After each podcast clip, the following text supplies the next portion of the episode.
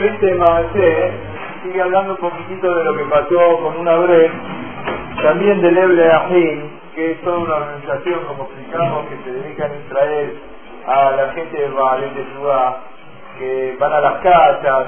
Fue a la casa de una familia empezó a estudiar con la gente de la familia, el papá, la mamá, los chicos. Cada vez esto funcionaba mejor, empezaron a venir algunos vecinos, se hizo muy amigo del dueño de casa. En un momento dado, este, el dueño de casa le cuenta que él trabaja, tiene un restaurante y como él, la verdad que le gustaría estudiar más, pero como no dispone de tiempo, le propone a este Abreu, si quiere venir a estudiar aunque sea un ratito al restaurante, dijo, sí, como no, qué problema hay, voy a ir. Arreglamos un día y pues. Dijo, no te, no te hagas problema, vamos a buscar un lugar este, separado, no con todo el público, en un costadito. En... ¿Cómo no? El lugar era bárbaro de primera, se sentaron empezaron a estudiar. Pero después se empieza a dar cuenta, en este abril, que en el lugar donde estaba, empieza a sentir el olorcito de la comida, y se da cuenta que acá hay algo raro, no faltó mucho tiempo para darse cuenta que el lugar donde estaba Tarek, era Tarek. No, se estremeció, no se imaginó.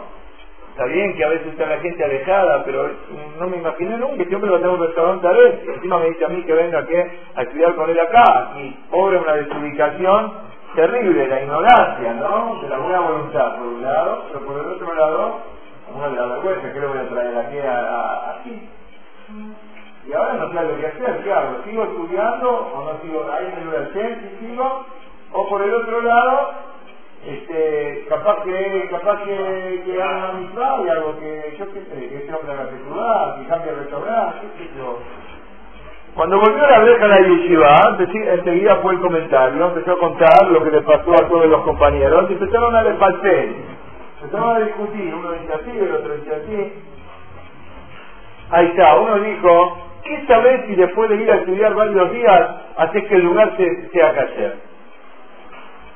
Y solucionas todo el problema. Y si dejas de ir por el otro lado, chao. Por ahí ese hombre se ofende, por ahí ese hombre, ya está, no quiere saber más nada. ¿Qué sé yo? Cada uno decía una cosa. Dijo, yo voy a seguir. Siguió. Hasta que a los pocos días pasó otro suceso. ¿Qué pasó? Estaba estudiando y de repente ve al lado, a dos tres mesas, a un hombre sentado con una equipa entra al restaurante y se sienta a comer con la equipa. No aguantó, ¿estás loco? ¿Cómo estás comiendo acá?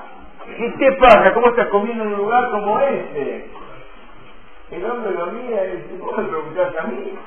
Yo te pregunto a vos. Hace años que conozco este lugar y sé que estaré, pero los últimos días que paso por la puerta, te veo que estás sentado estudiando y dije, bueno, si está este raro, no sé quién es, con la barba larga, con el sombrero, con la pegotas, con la gorra, está sentado estudiando, que sí que este lugar que, que hizo cayer, por eso me senté a comer. Acá ahora se armó el lío, porque ya no es el ayer nada más, sino que está haciendo caer a Yehudí que como Nazaret. Y si antes había decidido que iba a enseñar, ahora ya no puedo, es una responsabilidad muy grande. Entonces le mandó a preguntar al RAB de la organización a ver qué es lo que tiene que hacer en esta situación. El RAB quiso traer, a ver qué dicen ustedes, ¿qué va? ¿Pablo? No sé. Bueno, bueno decirlo ¿Eh? Sí, tienes razón. Pero se nota que la quiso asumir él, pero claro, viste ahí cuando ya lo desbordó con el tema ese. El rap quiere traer Guimarán Baseje Tanit Abjafet a Mutení, es muy conocida. Rap Beroká iba caminando por la calle, se encontró con el Yahweh Narí. Le dijo, de todo este sub que hay acá, hay gente que es la mamá, hay gente que tiene a en principio le contestó, no, acá no hay ninguno. Pero mientras tanto entra una persona y el león a lo señala, este es Benolamamba, este hombre sí tiene Olamamba.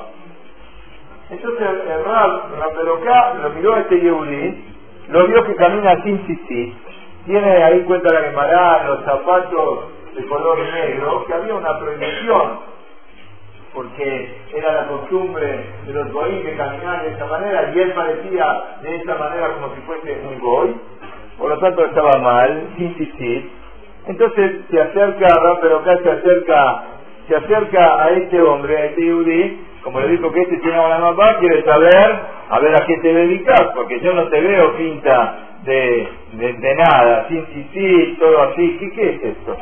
Le dijo, no, yo trabajo en la cárcel me dedico a cuidar en la cárcel a los judíos que están presos, que se comporten con recato, porque lamentablemente hay hombres, hay mujeres, entonces yo superviso que los judíos que están dentro de la cárcel se lo hagan a ¿Y por qué caminar sin ¿Y por qué caminar de esta manera con los zapatos estos que pareces un goy?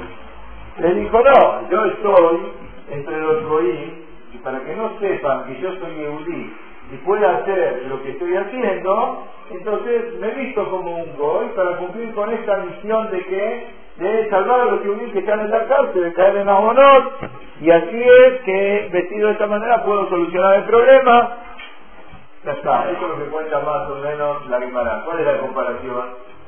¿Qué pregunta teníamos? ¿Eh? Esperá, teníamos la pregunta de quién, de este hombre que estaba ahí. Entonces dice al Rab, yo me pasó por la cabeza de decirle a este Abret que se saque la gorra, que se saque la, la, la feón, que se saque el piquí y que se siente en donde.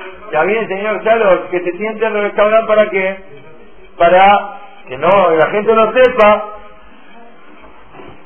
Y otro, seguimos con la chance que pueda convencer a quién, al dueño del restaurante. Cuando fui de cuenta al grave este que le pasó esto por la cabeza de contestarle, le fue a preguntar a Dios y a ver qué decía, le dijo, absurda absurda. Dejate el sombrero, dejate la barba, dejate el tufit, Está prohibido que venga con una vestimenta que no te represente como Yehudí Haredí, porque esa pelura es Ah, Rab, está bien, entonces la quemará. La quemará que contó que este hombre que pasaba de la cárcel decía como un gol y dijo David que qué. Mamá. No, le dijo la quemará. Todos los Yehudí lo conocían a este Yehudí. Y sabían que era Yerushalayim. Y sabían que se vestía de esta manera para qué para, para poder salvar a Seulín, pero en donde vos estás, vos no sos una persona conocida. Y cuando vos estás caminando sin la vestimenta de una persona jaredí, esto va a ser un vibración. Por lo tanto, no podés hacer esto. Bueno, ¿y entonces qué hago? ¿Voy o no voy? ¿A la pregunta? La pregunta no existió más. Apenas salió la pregunta, ya estaba el cartelito en el restaurante hacer? el hombre ese que había hecho, había, había hecho hacer? había traído una encajada, y que ya la pregunta, una pregunta que tuvo en el momento, y que después finalmente se cayó. Sí, tenemos la pregunta, ojalá que no tengamos la pregunta. Cuando surgió, bueno, ahora dejó la cosa, que cuando surgió la pregunta, ya estaba que hacer. ¿Eh? Esa era la pregunta, si se puede, o a veces es preferible que no caiga uno. Mirá cómo cayó este yudí, que la verdad que no sé si alcanzó a comer o lo agarró justo antes. No sé la seguridad 100%, lo va a ganar en cuanto al Ningún yudí, ningún yudí, el problema es que no se seguridad de que lo va a convencer. Pero mientras tanto el Jesús Hashem que la gente pasa en un lugar taref y lo ve a este hombre sentado ahí, ¿qué pasa? Son preguntas difíciles.